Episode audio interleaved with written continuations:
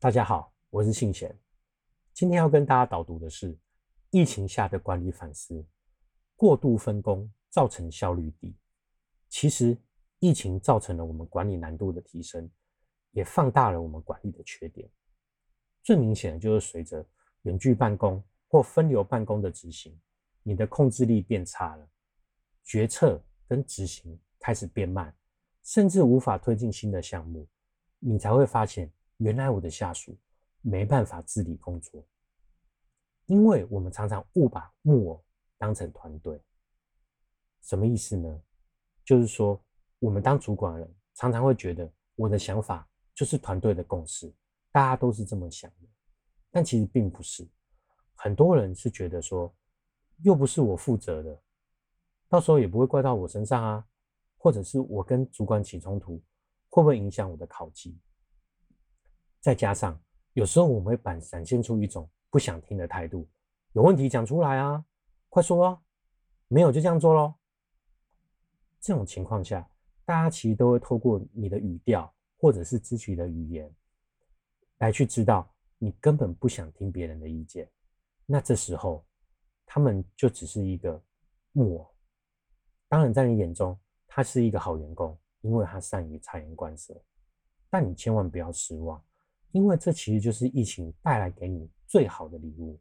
因为如果不是这个机会，你永远不会知道是你在控制他们，而团队根本不存在。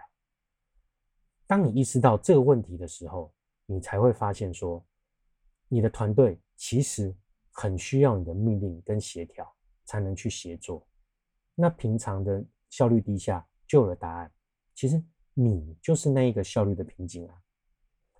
不过。这个时候，就算我们放下了手中的权力，也不会有所改善，因为整个问题的症结点已经变成，其实每个人都只知道目标的部分，而这种低重叠性跟过度的分工，就会造成我们团队中缺乏有全局观的伙伴。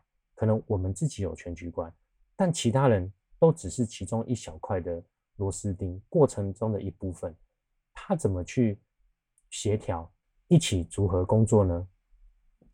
那这种过度分工其实就是一种工厂的思维，每个人都专精于特定的项目，这样效率最高且成本最低。但是我们组织除了维持日常的工作之外，重点是要面对未来的挑战。但是工厂式的管理是没办法应付大环境的改变的，因为工厂就是照 SOP。一步一步来，这样子才能够最高的效率。那我建议呢，我们要趁这个疫情的机会，试着在不下那种指导期的情况下，去看看说团队是否有办法自行达成共识。那当然，如果公司分工的越细，那得到这个结论的时间就会越久，因为呢，没有人对总总体的情况呢有把握，可能呢。我要做一个决定，我需要找十个人来开会，然后每个人阐述一下他的意见、他的理解之后呢，有人跳出来做一个总结，但可能就会被他打枪。别人就说，在 IT 部门，我的资料流不是这样走哦，这个是没办法执行的哦。那整个会议可能就要开个四五次，最终才能做一个小功能。那这就是一个职能僵化的警钟。我的观察。跨业务、跨职能是未来的趋势，可以加强公司的竞争力。以往公司只会对重点培育的人才才有那一个接受不同磨练的机会，但这其实应该要推广到更多的职位上。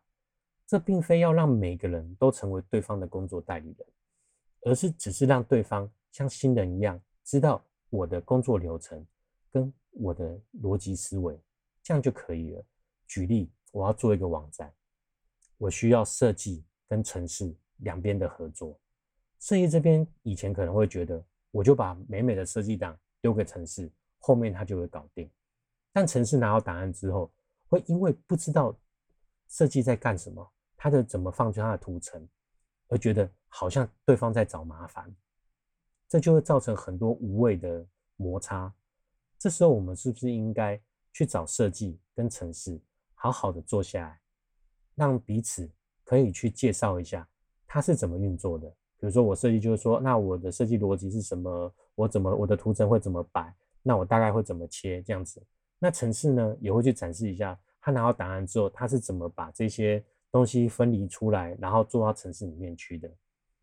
那彼此会有一个经验的交换，那知道对方在做什么之后，那大家就可以去沟通出一个比较有效率的协作方法。那未来呢，如果遇到有新的任务、新的东西的时候，大家也不容易去提出一个自己觉得好像为对方着想，但其实对方很难做的执行模式，这样无形中就增加了我们组织横向合作的能力。这个其实是一个很简单的步骤，但是大部分的公司都很容易去遗忘。那最后建议大家一定要试着去消减过度分工所造成的隔阂，这样就会让你的组织团队效率更上层楼。如果你觉得我的影片不错，请帮我到我的粉丝团或 YouTube 频道按赞，谢谢大家，我们下次见。